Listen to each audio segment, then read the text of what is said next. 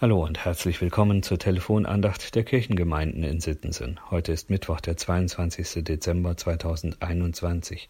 Schön, dass Sie angerufen haben. Wenn Sie mögen, schlagen Sie doch schon mal Ihr Gesangbuch unter der Nummer 16 auf. Dann können Sie nachher gleich mitsingen. Schuld und Sühne, das ist der Titel eines berühmten Romans von Fjodor Dostojewski. Er erzählt die Geschichte von Menschen in unterschiedlichen Lebenssituationen und gibt Einblick in die Wertesysteme, die daraus entstehen können. So ist die Hauptfigur des Romans stellenweise überzeugt, mit Recht einen Mord begehen zu dürfen. Am Ende holt den armen Menschen seine Schuld aber ein. Er gesteht und geht zur Sühne für acht Jahre in ein Arbeitslager. Für den Staat ist damit die Schuld gesühnt der Mörder kommt frei und darf sein Leben von vorn beginnen. Ob er es nach dieser Erfahrung besser macht? Ob die Menschen, denen er begegnet, ihn nun auch als Freigesprochenen betrachten? Die Frage nach der Schuld und dem Umgang mit ihr hat viele Ebenen. Dostoevsky nimmt zunächst die rechtliche Ebene in den Blick. In der Rechtsprechung brauchen wir klare Regelungen. Schuld zieht Strafe nach sich. Zum Glück hat die Bundesrepublik die Todesstrafe abgeschafft. Sie fordert das Leben des Täters gegen das des Opfers. Dahinter steht unter anderem die biblische Formel Auge um Auge, Zahn um Zahn. Unsere Rechtsprechung hat da mittlerweile einen etwas menschlicheren Weg gefunden.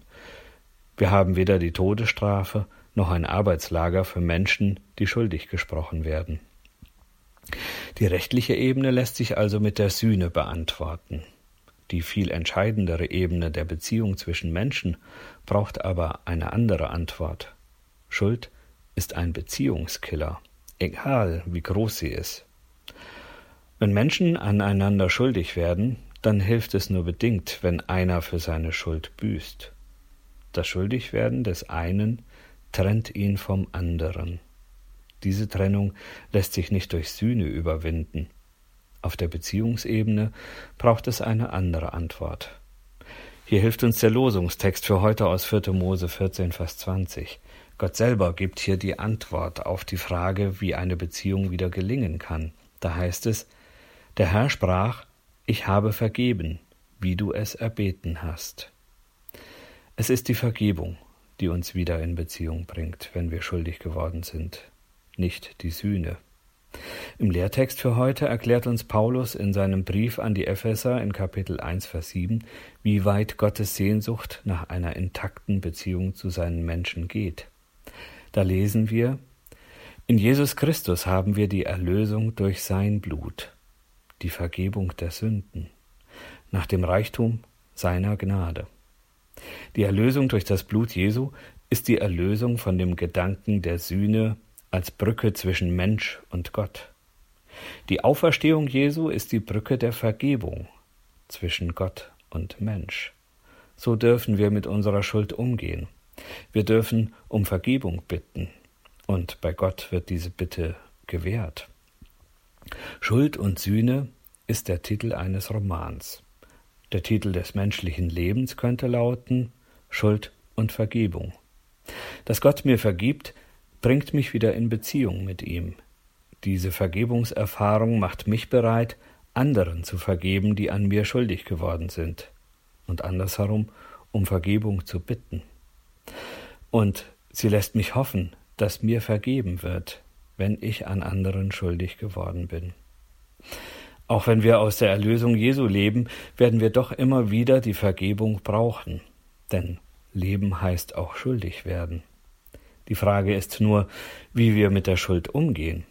Ich für meinen Teil bitte lieber um Vergebung und komme wieder in Beziehung, als dass ich für etwas sühne und dann immer noch nicht weiß, wie es in der Beziehung weitergeht. Die Schuld von Dostojewskis Romanfigur ist letztendlich doch ans Licht gekommen. So kann man sagen, dass Schuld und Dunkelheit zusammengehören, ebenso wie Licht und Vergebung. Vielleicht war es dieser Gedanke, der Jochen Klepper dazu gebracht hat, sein Lied Die Nacht ist vorgedrungen zu dichten. Es steht im Gesangbuch unter der Nummer 16. In der vierten Strophe spricht er von Schuld und Vergebung. Ich lade Sie ein, mit mir zu singen und sich einladen zu lassen, ihr Leben im Lichte Gottes zu betrachten. Noch manche Nacht wird fallen auf Menschenleid und Schuld, doch wandert nun mit allen der Stern der Gottes Huld, beglänzt von seinem Lichte, hält euch kein Dunkel mehr, von Gottes Angesichte kam euch die Rettung her. Im Lichte Gottes ist die Vergebung. Wie wollen Sie heute der Schuld begegnen? Versuchen Sie es doch mal mit der Vergebung. Ihr Diakon Jochen Gessner.